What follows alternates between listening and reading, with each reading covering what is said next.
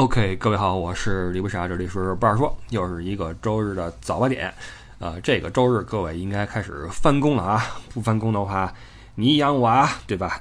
呃，端午节刚过啊，我录音的时候正是端午节假期里面，那这个端午节终于看到了一些人勇敢的站出来说，少跟我说什么端午安康啊，快乐就快乐。嗯，这种纠结于这种定义的这种事儿啊，其实比较的无聊啊，比较无聊。我是觉得过个节嘛，呃，过节你甭管是纪念谁，是不是放假了吧？放假的话，我为什么不能开开心心的？为什么不能快乐一点，对吧？我在我这块儿，我觉得什么安康快乐是无所谓。呃，来吧，开始我们今儿的录音。今天其实按照计划，还是应该再继续说滇西北啊，滇西北好坎坷呀，这个。呃，但是呢，有点杂事儿哈，可以来念叨念叨。我们看看进度吧，我们看看唠一会儿之后，这时间还够不够？好吧，现在开始。嗯，回国了哈，结束了我们连续四十天的三个团组，终于回到了国内，然后在那个成都休养生息。最近哇塞，北京好热呀！北京那个说，继一九是四几年还是哪年呀？之后是第一次发布了红色的高温警报。呃，我那儿看您数据说，室外的某个地方是路面已经到了七十多度了哈，不知道为什么今年北京这么热。那成都这边还好，那像现在外边白天大约是三十多度的样子啊，就算比较的给力了。因为你知道这成都这边也没那么凉快，尤其对我这种北方人来说，我觉得比较闷。你像这次回来之后，就是啊，一出飞机，嗯，我们刚刚在这四十多天，在不论是在西班牙还是在意大利，其实都挺。怎么说呢？晒是真晒啊，但是还是挺凉爽的。你在树荫底下的话，小风一吹，你别说有点凉意，你知道吗？但是一回来一出那个飞机那个门儿啊，嗯，这么说吧，呃，就是你出国之后，你就会明白这种感受，就是你每次你坐航班一回来，那一出舱门。吸入的那第一口空气，瞬间能够把你带回到那种对故乡的感知里边去。比如说，在过去的几十年里面，每次我回到北京啊，一出舱门，一吸那个空气，哎，熟悉的那种就回来了。那那这次呃回到成都，就是一开一一出那门，哇！我在朋友圈写了，我说这个一点儿不夸张啊，实事求是，就跟小时候去北京什么香山什么或者什么植物园，你知道植物园里边他会给你。展示一些那种热带的那种植物啊，会在一个大玻璃房里面、大馆里面，那个馆里面它就会人为的给你增高湿度。呃，进去之后就跟那什么似的，哇！一下飞机到成都，扑面而来就是那种小时候去香山植物园的感觉，一模一样。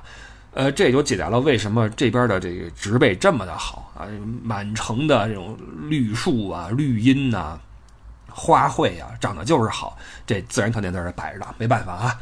呃，最近这个天气啊，大家注意防暑，尤其是在北方的北京的朋友们啊。然后我们说几个跟旅游相关的话题啊，呃，这这礼拜出了不少事儿，呃，其中一个大家都看到了，就是有一个潜水艇啊，那个水下探测器呀，呃，载着几个富豪啊去看铁达尼号的那个遗骸。结果没上来哈，呃，今天基本上确认这事儿是完锤。那呃，区别只在于到底是那一下完了呢，还是最后那个呃氧气没了呢？就就人就过去了啊。总之，你你不论怎么着吧，觉得这事儿挺唏嘘的哈。那很多人就会说，这不是作吗？对吧？这不是作。其实我倒是觉得，嗯，这个事儿，如果说他们能够在确保安全的情况下做这个事儿，那谈不上是作。咱们群里边有人说句话，说你也不要说认为，呃，这些富豪是呃多么的作，多么的怎么怎么着，因为很有可能正是他们这种比较乐于去这个开拓和冒险的这种性格，才构成了他今天的他有有的这一切。也就是说，他的这种嗯处事的方式，他的这种选择，是他人生的一部分。我觉得这话不无道理啊，不无道理。正是因为他们，当然这事儿用开拓来说呢，有点。有点抬高了，因为，嗯，从这个安全性上来考虑啊，有很多这个专家出来说啊，说这事儿简直就是，呃，跟自杀没什么两样。也我记得有一个人说，说他是之前做这个探测器下过一次海，下去之后觉得说这玩意儿太不靠谱了，因为下的时候就出现了一些问题，然后经过几小时的这种维修，再次下海，然后觉得这事儿特别的奇怪不靠谱，然后。呃，泰坦尼克号的那个导演就说说这个事儿简直就像是泰坦尼克号悲剧的呃续集，为什么呢？因为铁达尼号它的悲剧的产生正是因为呃在。在多次警告的情况下，依旧选择了错误的方案，或者说把警告置若罔闻，一意孤行，才造成了那么大的一个惨剧啊！在一九一二年那么一个辉煌的年代，出了这么大一个惨剧，呃，就是其实是一个本可以避免的，简直是非常容易避免的一个悲剧。那这次这个事儿也是如此，就是这么一个探测器，很多人会嘲笑它那个操控方式啊，拿一个那个 游戏机的手柄。不过我也看到有人说，这这个手柄才是。呃，耐用的方式就是什么摇杆、什么按钮，那在这个怎么说便捷性和呃耐久度上，这种综合程度上，可能都不如一个手柄来的更好一些。这个也可以，我觉得也没准也对，因为那手柄的话，天天你跟那儿挤呀、摁呐、摔啊什么的，都不带坏的嘛。所以这个手柄可能它倒不是一个诟病的因素，但是它这个东西确实是有很多其他的。问题在里面，你就像那个曾经做过的人说哈，这儿坏了那儿坏了，而且每一次都预示着说可能会出现一个大的，酿成一个大的后果，但是还是有几个哥们儿哈，就是一意孤行，然后选择去。做这个冒险，咱不是说他们是 jackass 啊，只是因为这个我们要允许这个人可能精明了一世，但是就做出了一个特别蠢的或者不好的决定，我我觉得咱也不要去那么取笑这几个人，毕竟嘛，什么人都没了是吧？总之是一个挺令人唏嘘的事情。那因为咱们这是旅游节目嘛，啊，对对，旅游中啊，旅游中还是安全第一，一定是安全第一。嗯，你像我回忆过去所做的旅行中，我。不太记得我冒过什么险，我是个很惜命的人，而且我这个人是一个嗯非常愿意花更多的精力去杜绝一些意外的一个人。我觉得我过去做过的一个比较不靠谱的事儿，就是也就是在土耳其做个热气球了。那那个是那个是出过事儿的嘛，对吧？但是出事儿几率也没有那么高，说实话。总的来说，我还是一个不怎么爱。那尤其我从事一个这种旅游相关的工作，我就更加不可能在我工作的时候选择一个比较冒险的途径，说大家走，跟我来冒个险，不不可能啊，不可能。嗯，还是小心驶得万年船。你看。呃，说着说着就仿佛明白了，为什么成为富翁的不是我，对吧？这个还是相关的啊，还是相关的。不是说了吗？我们每个人都挣着自己能力范围之内和认知程度之内的钱啊。就算你呃得了一笔在这个范围之外的钱，你也会凭实力把它给折回去啊。这个说着说着好像明白了，为什么我至今还做着一个小破节目啊？这个 好了，这个事儿就搁一边了啊。这个确实是挺遗憾的一个事儿。呃，像我看一朋友发朋友圈说，呃，我这平。时就有深海恐惧症，我简直无法想象他们最后那个是怎么度过的。是呀，就是这个事儿，不有人说吗？说死亡不可怕，等待死亡才可怕。呃，这个时候我觉得大家的共识是宁愿他们是一下，因为你知道，在深海的话，但凡你这个呃，你这个结构稍微一被破坏的话，那么瞬间你整个这个，不管是你这个船还是人啊，都会被水压给给给，对吧？你一下就过去了。你总好过我那玩意儿，真的是里边得那哎，真的盘腿坐着，几个人盘腿坐着，说最舒服的位子是马桶，对吧？呃，这个这个设备开发的真的是，我觉得确实不够完善啊，确实充满冒险性。这玩意儿本身就一 就有一定的冒险性，咱简直无法想象，就是大家盘腿挤在一起，挤了这么长的时间，然后看着氧气一点点耗尽，然后。呃，救援无望是怎么走过最后的那个那个时间的，是吧？这真的是一个很痛苦的一个事儿啊！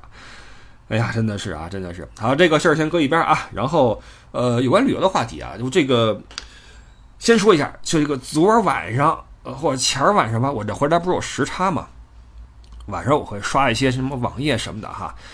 我跟您说啊，这个也是因为夏天到了，大家那个活力又回来了。晚上三四点的时候，成都东边的那个。龙泉山，你就看那个，你知道这这边这山上有一个叫藤原豆腐店的那么个店，那明显是受头文字 D 的影响吧？那儿弄一个山，对对，cosplay 啊，cosplay 或者致敬啊，致敬。呃，那那块是一个，嗯，怎么说？就是那个赛车文化圣地，我我这么说吧啊，赛车文化圣地，哇！每天晚上三四点，你有你有搜那豆腐店，你会看到它边上那个那个道路呀，在那个导航上显示是堵车的。你就知道那块有多少人晚上还在那儿疯狂啊！当然，这个这个是我突然想起来的，这么插这么一嘴啊，这不是什么旅游的话题啊。呃，说旅游，端午节对吧？端午节，大家都出去玩去了，呃，我也在这个骚动啊，内心也在骚动，想去哪儿走一走，啊，可能近期再开车去趟川西那边。然后你知道现在这个一些软件很厉害，就是你不用上网去搜，你就跟身边人聊会儿这个事儿，推送就来了，对吧？那我一看哈，推送的什么哪哪哪儿堵车呀，哪哪哪儿修路呀，就开始了哈。这川西的旅游确实是。一到这种法定节假日，就会成为一个大热点，然后就会有很多景区人满为患。但人满都比堵车强。人满的话，你也可以走动，你也可以，对吧？安排自己的事儿。但一堵车是真的受不了，尤其是当堵车来自那些不遵守交通规则的驾驶员的时候，就非常的令人那个生气。你看这个导航上面，它会有实时的路况显示嘛，就会有一些。驾驶员的那种交流的群，也不是群啦，就是那么一个一个一个空间，你能看到当时的那个是事故呀，还是修路呀，还是堵车呀？大家会在里边去去交流嘛，就会看到这个屡禁不止的，或者说这个驴友发生的一个事儿，就是在那个山路上，呃，双向单车道哈，就是左边一辆，右边一辆交错而行嘛，就这么用，就总有很多人，很多大聪明。逆着，就比如说你这边正堵呢，好多人就逆行哈，因为对面来车那个路是空的嘛，逆着一路疾驶，然后到最前面，等到那个那个跟对面车要顶上了，然后一个右转弯，非常不要脸的往右边生挤啊，挤进去，那很显然一下进不去的嘛，就跟那儿堵着，就跟那儿堵着。那很多时候的堵车都来自这种现象。那这次我看那个那是什么什么折多山呀，折多山还是哪儿啊？就因为这事儿就堵了半天，简直是太常见了。然后乃至川西这边的这个旅游界，往往都说啊，说这川 A 开车这个讨厌或什么的。其实我觉得倒不一定是这个原因，因为你知道成都它这个地方是一个自驾游的集散地，很多人会在这儿租车，然后往里面走。所以，我我我当然不认为这个事儿是成都市民开车子，仅有这儿的人开车这样。我觉得这是一个普遍的现象。我想说的是，这种事儿真的太招人讨厌了。我也是因为那次在成都的有个景区叫丹景台，朋友们，不管你是不是在成都啊，你听我一句话，这地儿千万不要去，千万不要去，纯粹就我都不知道谁规划的，怎么弄出来的啊？就是那么一个离城市巨远，旁边也没有配套设施。那个景区的核心就是山顶上搭起了那么一个，你俯瞰的话是一个那种太阳鸟那标志还是什么标志的那么一个转盘，在上面能走一走。首先，我插一口的观点啊，我认为多数用无人机给你展示它的美妙的景区，你都要在考虑是否前往的时候打几个问号，因为你去那儿你又不是飞着去。你又不跟天空盘旋，你又不俯冲，你又不什么跟，您是就你又不会悟空术，对吧？你你你是开车过去，你是走过去的，所以你看到的跟那个无人机看到的是完全是两回事儿，你知道吧？这个这个，如果说一个景区，你你一看都是那些，呃，旅游 KOL 给你用无人机给你展示什么。可知道你你你小心一点，像丹景台就是如此，就是这地方你如果不用无人机的话，简直就是拍不出任何它亮眼的地方。那次我也是因为无聊就去了一趟，然后正好赶上那是过什么节，好像是，哇塞，堵的呀，然后就有可能大聪明啊，从边上逆着往前开呀，然后就往前挤呀，到我这块来，我我能轻饶这帮人吗？所以我在呃四川唯一的一次就跟人就几乎干起来啊，就下车之后就干起来，就在那个位置。就在那个位置，哎，你也知道我这人比较爱观察，就是我我我我开车的时候在想，什么人会干这种事儿？得多十恶不赦！然后就在我这个前面一个这么干的车，这事儿过去之后不久，因为堵得比较厉害嘛，前面那个车门开了，下来一家三口啊，年轻的夫妇带一个小小宝宝，小宝宝在路边解决一下那个那个那个尿尿的问题，很普通的一家三口。啊，这说明什么？说明这个很多小恶呀，都是来自我们普通人啊，都是来自普通人。但是这种小恶真的是，呃，这这这这真的是这让人不悦啊。不过呢，话说回来，呃，现在我是越来越怂啊，越来越怂。尤其是这几年，你们会发现，这社会上的人呐，就是大家心情都不太好，都不太好。嗯，各位在这边可能你还看不到很多那种消息。你像我在那边哈。我我有时候上网去搜一搜，注意我我我也不是说仅仅依靠主流的新闻来判断，就是这边或那边的局势，会看一些这种民间自发的发的一些消息，我就会发现，嗯，对吧？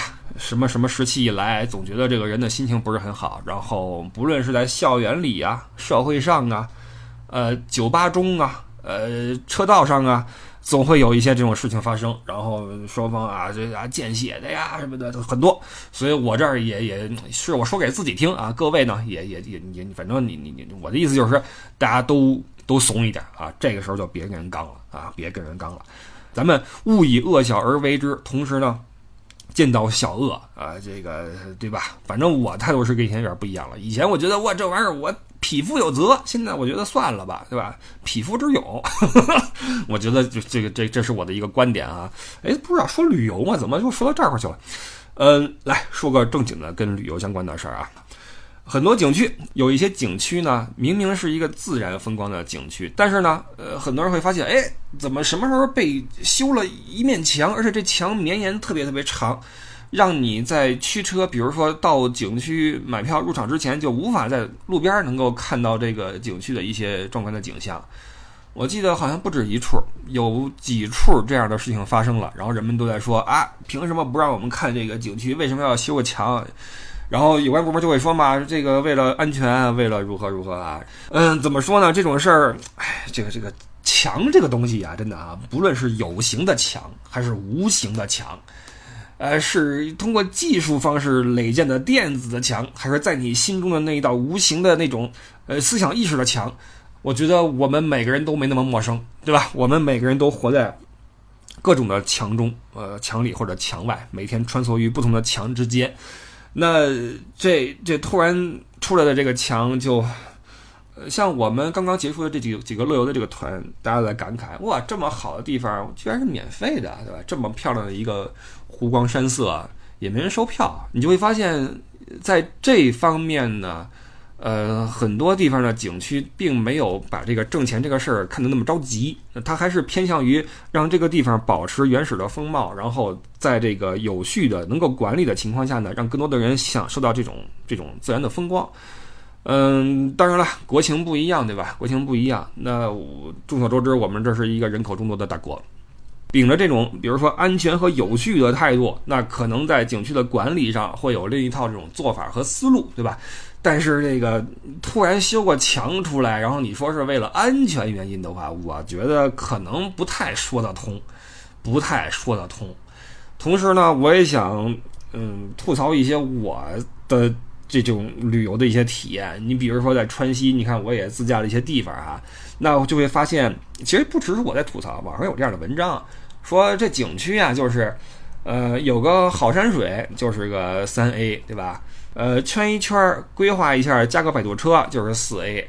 完了，山上再来个庙，就是五 A 景区了啊！就总之是这个意思吧。说的有点戏谑啊，有点戏谑。当然这没有这么简单粗暴了，但是呃，听出来大家对这个景区规划的一点呃意见，呃，这个感受我也有。就是呃，我们会发现很多地方呢，它都强加了一些摆渡车进去。这个摆渡车，你要说真是因为上山的道路险峻，那也行。或者说你你是给人一个选择也行，比如说你去新天鹅堡啊，你可以坐摆渡车，你也可以走上去啊，路不一样。那但是我们知道这个咱们祖国这个大好河山是吧？那这个奇山什么险峰什么的，那可能确实是不太方便你自己上去。那弄个车看似也合理，但是呃有些地方它没有这么险的地方，什么什么的，它也给你加一些摆渡车，然后多收你点钱，而且景区的门票都价格不菲。你们觉不觉得？我觉得这个旅游的门票啊，在旅游中啊，在这个我国的这个旅游出行中是一个很大的支出，非常大的支出。你看，在欧洲的话，很多景区它不要票呀。说实话，你看你你一路走下来，你不论是博物馆，当然博物馆这个这点啊，就是我国的博物馆是免费的。这一点确实是不一样，你包括英国也是啊，大英博物馆是免费的。那在在比如说在欧洲，德国呀、意大利什么的是收费的，但不贵嘛，十来欧元啊，几欧元对吧？里边都是那大师的作品啊，几欧元你都能看到，还是很便宜的。那教堂对吧？教堂的话多数免费啊，收费的话几块钱。完了那些山水的话就免费了嘛。除非你说你做一个那种什么，到瑞士哈上个什么雪山坐个缆车什么的，那个还是要是钱的，几十欧元、上百欧元不等。除此之外，那些比较美的湖啊什么的都是免费，什么波登湖、呃多洛米蒂里边那些徒步的那些山什么的，就是在那边旅游的话，你会发现门票并不是一个大项，尤其是进一些馆、进一些景区的门票并不是大项。所以这块儿，我觉得在这个门票支出已经是一个大项的这么一个前提下，你再修个墙且没有充足的理由去支持的话，那也难怪大家会觉得有点不妥，对吧？有点不妥。好，再说一个境外旅游的事儿，这个是挺逗一个事儿啊，有点挺乌龙的一个事件，我在朋友圈还转发了一下，就说这个一一些中国游客啊，深夜被扔在了意大利的街头。我刚看这事儿是在那个呃视频的那种 A P P 里面哈，然后说旅行社呀说司机路路不熟悉，而且不能接受加班，呃导致这么这么一个事儿。然后看见画面的话，已经是深夜了，呃这事儿我以为就过去了哈，然后没想到今天哎。在网上边哈，这事儿也成为了一个新闻，我就去细看了一下啊，呃，发现这个是发生在一个挺有名的一个旅行社里边啊，我没想到，嘿嘿我先说说这事儿，我我怎么去看啊？我当时看到这个，我在想，呃，这个事儿其实要考虑他所说的司机不能接受加班是哪个意义的不能加班。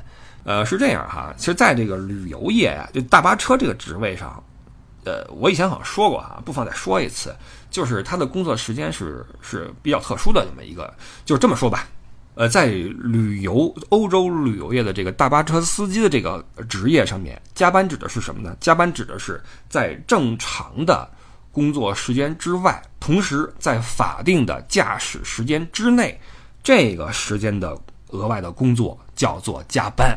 比如说，呃，一个旅行社跟一个大巴车的公司签了个合同，合同上面写着说，司机的工作时间是一天。假如说啊，十二小时，OK，这就意味着你的行程，或者说你在这个具体的操作的时候，比如说早八点出发，那么晚八点这个车要熄火啊，司机要开始休息，这叫工作时间在十二小时之内。那你到底是八小时结束、十小时结束都无所谓，但是你不能超这十二小时。那如果你说，哎呀，我这一天我工作紧，或者说我想加一个东西，我我我要满足一下我客户的需求。我可能要呃延长个俩小时或仨小时，OK，你要去跟司机达成一致，就是呃在法律上面啊，法律上面对司机的工作时间是有呃一个一个呃上限的要求的，就具体的时间我忘了啊，我忘了，因为他那规则很繁琐，我也没有去记它。我因为每次我的习惯是什么，跟司机的见面，你寒暄之后啊，寒暄很重要啊，寒暄你给人第一印象对吧？包括你去观察这个人他的这个呃国籍。语言、气质，呃，包括他的这个给你的感觉啊，这个是一个两个人相互要要熟悉一下啊。这个司机跟导游之间一定要熟悉一下。那第二件事儿，紧接着就要去确定一个点，就是你的每天的工作时间是十二小时，还是十一小时，还是十小时啊？就是你的合同怎么签的？如果说我需要你在某一天延长工作时间的话，你最多能延长几小时，而且每小时你需要多少的报酬？这是一定要说好的一个事儿，你不能说火烧眉毛了。你说，哎，我我我给你点钱，你给我怎么着？这就属于这个临时抱佛脚。我就是临时抱佛脚，哎，临时抱佛脚，这个梗大家知道吗？我临时抱佛脚，临时抱佛脚，啊，临时抱佛脚是不是不是不妥的？就是你开始你你要你要是你要跟司机，呃，第一你问明白他的工作时间是几小时，第二你问明白他加班的话。一小时收多少钱？你在有了这个概念之后，你再安排自己的行程。你比如说，我们这两次的去意大利的团组，两次的路线都有各有一次加班。那这次加班就是我在几天前我就跟他说好了，我说在这一天在西耶纳，我可能会。要求你加班一小时，然后你放心，我会给你每小时多少多少的费用，然后司机也很开心，对吧？那挣能挣个额外的钱，因为在西耶纳，你知道在西耶纳我们要去看教堂啊，我也会鼓励人去看博物馆，然后我们在那儿会吃一个很地道的托斯卡纳的本地的餐，对吧？我哥们儿找出来餐馆倍儿地道，老爷子亲手戴手套跟那儿做那沙拉，哇，巨好吃啊，巨好吃无比。哎呦，那么你你想啊，这个你你你，那上午是天空之城，下午到了锡耶纳，这么丰富的这个安排，然后还得吃个饭。那吃饭的话，又是休息，又是这种社交，对吧？又是这种品尝美食，喝点红酒，你自然就很很轻松，很放松。然后大家也聊聊天什么的，这就跟吃中餐完全不一样。中餐的话，那团餐咣叽给你上来了，是吧？光吃完就抹嘴走嘛，那就会延长点时间，那就会可能造成超时，超过比如说每天的那个十一小时、十二小时，那我就。我在回到车上的时候，第一时间把钱赔给司机，对吧？辛苦了，他也会很高兴，说谢谢你，对吧？这事儿就搞定，然后继续该干嘛干嘛。这就是一个正常的一个一个加班的一个一个一个一个操作。同时你要注意，就是我不能够超过他的法定驾驶时间，我不能说我今儿晚上我我嗨了，我干到十二点，那不行的。他每天有一个司机的，就是嗯，我们平时说这个司机就是这车啊车。车每开俩小时要休息多少分钟？每开四小时休息多少分钟？这都有规定啊，都有严格的规定。它有一个计时器。那包括你这车每天行驶时间，也就是累计的，不能超过几小时，这也有规定啊。包括你每天开车的最长时间也有一个规定。而且啊，而且你还不能够说天天卡着这个最长时间的极限去做这个加班。因为他我记得是每周允许你一次两次，还是每十天允许你一次两次这样去超时，再超的话不行了啊！你你就要你这司机就要换人了啊，就得换司机了，或者说，呃，你不能，比如说你现在是旺季。我连着开个一个月啊，我我尽管说不超时间，我我不超时，但我开一个月不行啊！你这个强行你回家休息，这个对大巴车司机的工作时间有非常细致的且严格的限制。所以说回来这个事儿啊，这事儿说那个呃，说大巴车司机不认路且不愿意加班，咱就不知道他这不愿意加班是哪种意义的加班。你要是在十二小时之外，然后在。极限的工作时间之内，这个加班他不愿意加班的话，这种情况说实话我没有见过，我还没有见过任何一个不愿意在这种呃这个时候加班的司机，因为这个时候加班费说实话不菲，不菲是占他每天工作的，就是工作一天的那个工资的一个不小的百分比。换句话说，他可能加个几小时的班，他能赛过他开一天的车，懂我意思吧？所以这时候加班是很实惠的。我没有见过任何一个不愿意在这时候加班的司机，我没见过，除非他跟你闹掰了。就是你知道，这个司机跟导游之间一旦掰了的话，这事儿就麻烦了，就很麻烦了。就好比一个餐厅里边那个跑堂跟跟那个大厨掰了，或者说大厨跟油锅掰了，这完蛋啊，这就完蛋。呃，我的意思就是，因为司机他掌握的这个车的这个节奏嘛。呃，我们去旅游，你想想啊，就是，尤其在欧洲，很多地方做不到车等人，在那个那那天那尤其意大利那城市哈，必须得是人到了，然后叫车来，或者说人跟车去约个时间，然后一碰立刻上车立刻走，那车不可能在那等你。这个时候就特别需要两个人的默契配合，就是导游跟司机的默契配合，两个人对自己的呃所需时间的估算，就司机从停车位到接人的位子，包括导游从市中心到接人的位子，我们需要多长时间，然后跟对方去沟通，然后呃卡在一个特别合适的时间，比如说等候时间双方啊不超过两分钟，那简直就是非常非常舒适的一种一种状态。比如说你你你可以想象。你带人走，跟点这个那个，尽管说很精彩，但是大家也累了，也累了。你跟大家说走，跟我去上车点啊。到了之后，然后人刚刚一一停下来，就看车出现在视线之内，而过来了，大家会非常高兴。哎，车来了，太好了，太好了，车来了，会非常高兴。而一旦你跟司机配合不好，五分钟过去，十分钟过去，就该问你了，咱车还远吗？司机呢？这时候你就开始流汗，你就开始流汗，因为这就这就不合适，你懂我意思吗？那要么是你这个时间没估好，要么是司机没估好，要不是你俩都没估好。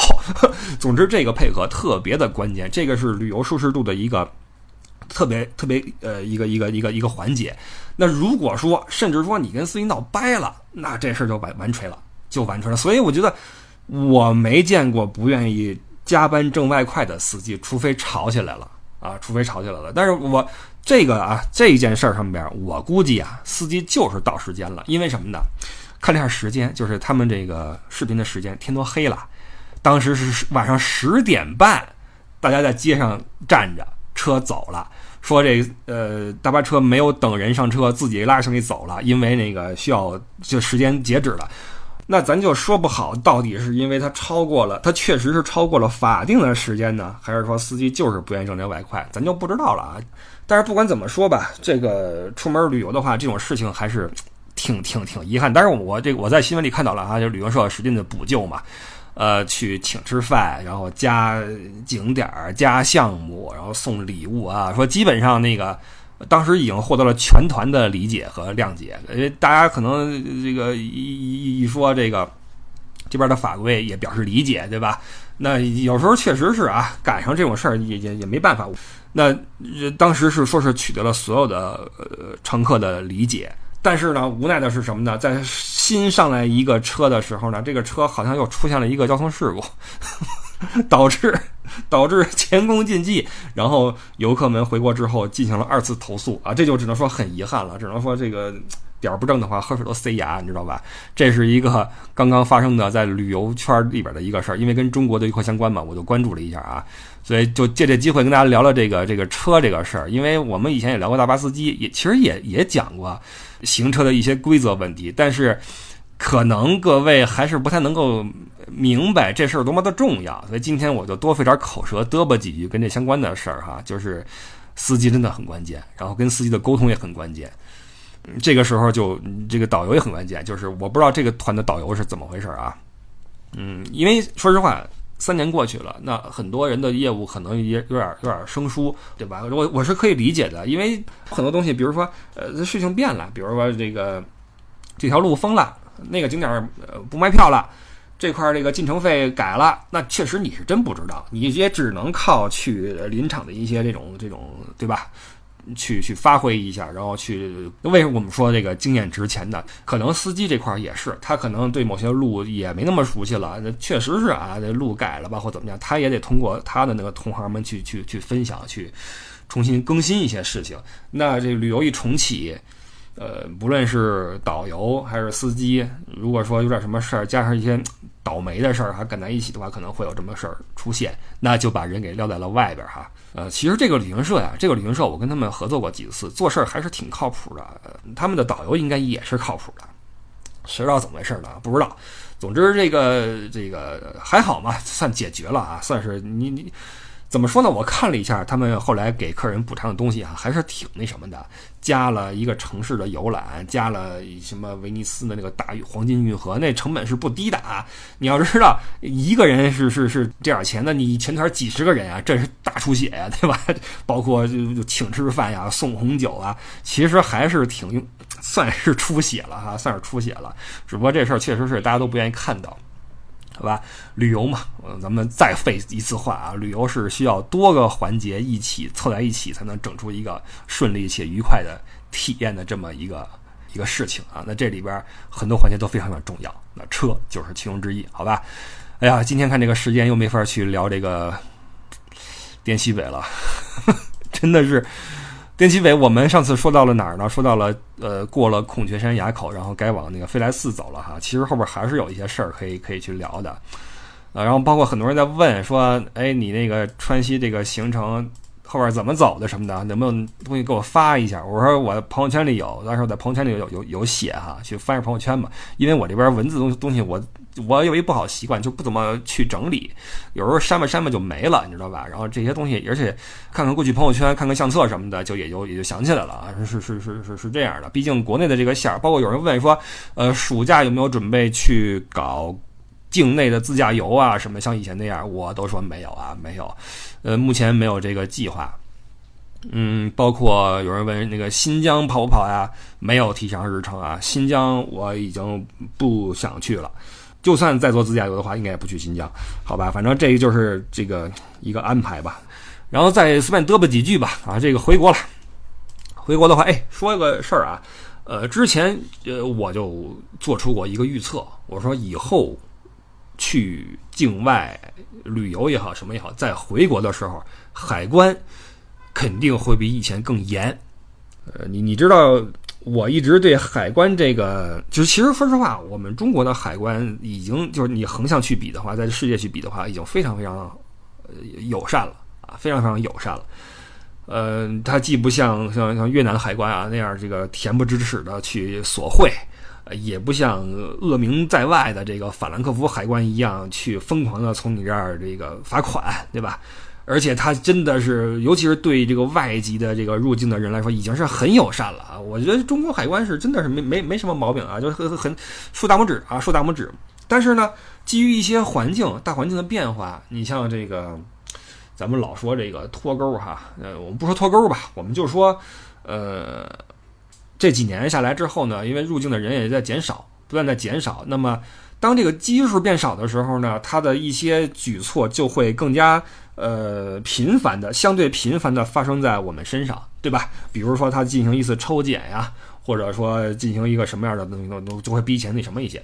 包括我当时会做一个预测，就是因为以前我们很多，比如代购啊什么的啊，从境外买东西回来，你一箱子里面装个非常多的东西啊，就各种的包，那个名包、名表，可能好几块和十几个包带回来，然后再进行转卖。其实这个在法律上说不通的嘛，对吧？是说不通的。所以当时我就在想，这以后这种事儿可能会遇到一些难题，就是他查的可能会更严一些。你别管目的是什么啊，查的会更严一些。果不其然，果不其然，就是现在呢，已经就是我们的这个对箱子的扫描啊，呃，已经是百分之百了。就是我听说了哈，就是我们这现在这个行李在出飞机之后，然后上那个传送带之前，这中间儿。就会有一次的基础的扫描，每个都要过一遍，然后海关认为其中会有问题的，会给你上一个海关锁。然后如果你是那一位的话，你就会发现，哎，前方过来一个行李哈，缓缓冲我这儿从从在上面过来，哎，很熟悉，但上面怎么多了个东西呢？一看啊，海关所啊，说你请拿着这个东西 来找我们啊，然后你要过去说，哎，去解释一下这是什么，那是什么，不一定你就一定是有问题啊，他可能会怀疑一下或者怎么样啊，就。那我以为除此之外就没了，没想到啊，没想到这次出关啊，在天府机场，那我是背着书包嘛，我是一个托运行李，一个背着小书包，你就要过一个通道，那个通道是有一个门打开，你过去之后，门在身后，嘣叽关上了啊，就像那个一些那个片儿里边哈，你刚一进去，嘣，后边门关了，你回头一拍门啊，锁上了，你就知道后边要出事儿了啊，要出事儿了，因为什么呢？因为前面还一个门，你知道吗？后边一个门，前面还一个门。然后你旁边是一个传送带，就会有人提醒你说，请把你的背包啊，你身上的背包放在上边，会过一个那个所谓的 X 光或者什么透视吧，哈，会审一下你随身物品的那什么。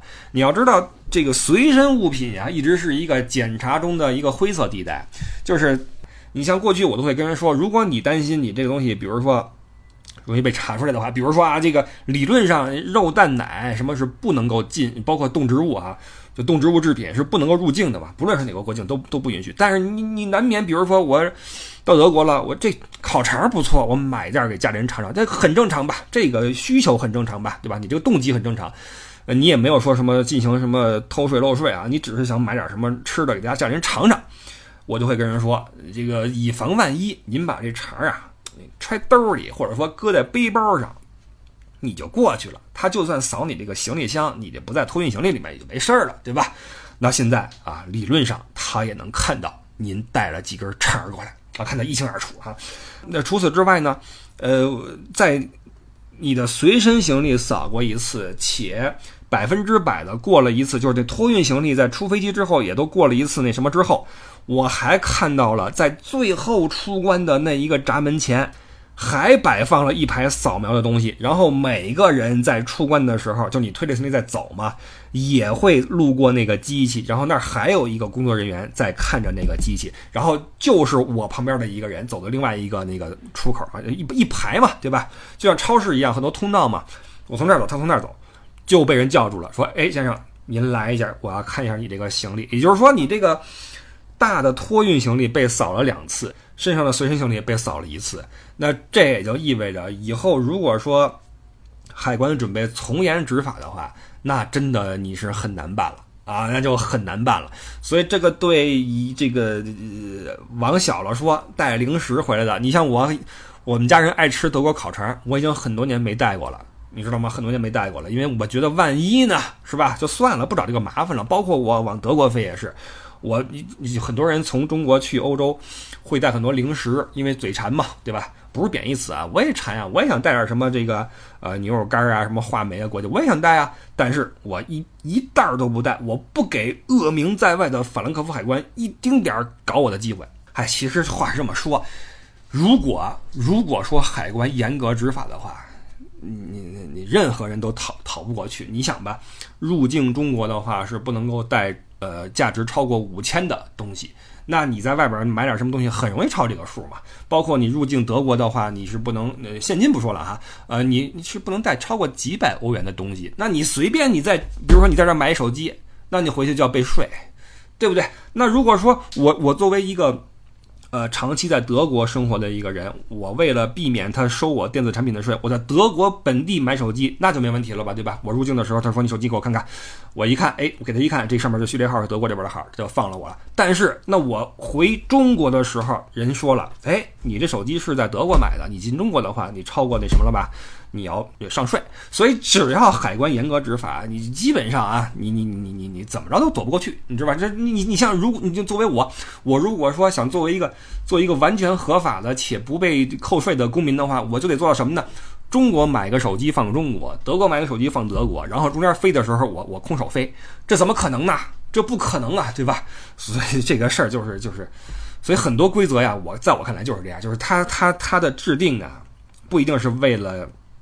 要去卡每个人，他只是为了这需要收网的时候呢，你在网里啊，就是这样。那就我不是说在特指某一国啊，那你看这法兰克福一直在用这个方法在扣钱嘛，德国媒体自己都报了嘛，说法兰克福海关要钱那个不要脸嘛，对吧？这这这个他们自己都看不过去了嘛，简直就是。啊，我就这个意思哈，就是反正以后呢，这个从境外回国的朋友们，你们这个包里的东西啊，是呃掂量一下啊，掂量一下，尤其是代购的这个这个这个朋友们啊，这个这这是个事儿了。反正这是一个一个变化啊。完了，还有一个呢是，哇，这次回来，呃，没想到还在嗯这个防疫上有些动作啊，这动作。有一个变化，就是之前一个月呢，你在欧洲的机场去办登机牌的时候，他还要求你出示一个码这个码是什么？海关什么健康什么？这这这个码这个码是就是就跟疫情期间一样，你要在一个小程序上面勾上你过去十四天去过的地方，然后说你的体温，然后说你乘坐的航班以及座位号，输入之后。有一个码啊，是你入海关的时候报备用的。那你你要给这个 check in 的柜台看这个码，他才给你办这个呃登机牌。但是这儿有一个 bug，这儿有一个 bug。理论上他们是要看到这个码才给你机票，但是你没有机票的话，你就填不了座位号，你就没有这个码。人生啊，就是，唉，怎么办呢？唉，座位号你就自己填一个三十二 B 啊，四十一 A 就来吧，对吧？你你你省得你再去跟那个。柜台解释，你说，哎，你先给我这个票，给我这个票之后，我给你这个码，不费劲吗？对吧？我是无所谓。那来这儿旅游的，那很多语言不行的，你怎么跟人弄这个事儿啊？像我就就你就看着办吧。因为这个，说实话，现在你这个你回去又不戴口罩，是 是不是这么回事儿？包括这次哈，我那个呃，对，这个变化是什么？变化是这个月回来的话，你办登机牌也好，什么也好，他都没再看你这个码，可能也自己也知道这事儿有点有点奇怪。那回来之后，你要在海关上登记什么你的座位号什么的哈，嘣儿一扫，呃，还要抽取这个飞机上百分之五的呃乘客啊去做一个核酸检测。哎，差不多了，这期就说到这块儿吧啊，说到这块儿吧。下周有可能我会去哪儿玩会儿去啊，带着家里人开车到川西哪儿走一趟，呃，到时候呢提前录个音，提前录录一下我们这滇西北啊。OK。这礼拜先到这块儿，然后就祝各位端午之后的这一周啊，上班有鱼摸，回家有酒喝。然后我们的群啊，呃，乐游艾迪 L E Y O U E D D I E，这是我们的乐游那个听友群，加我们的听友群的这个这个群主艾迪的微信。那我个人的微信不傻微信一，不傻微信的全拼阿拉伯数字一，好吧？这是我这两个微信号，您可以来这个加我的微信看你朋友圈也好，或者说到群里边去跟大家去沟通也好，好吧？好，谢谢您的收听，我是李不傻，我们下周见，拜拜。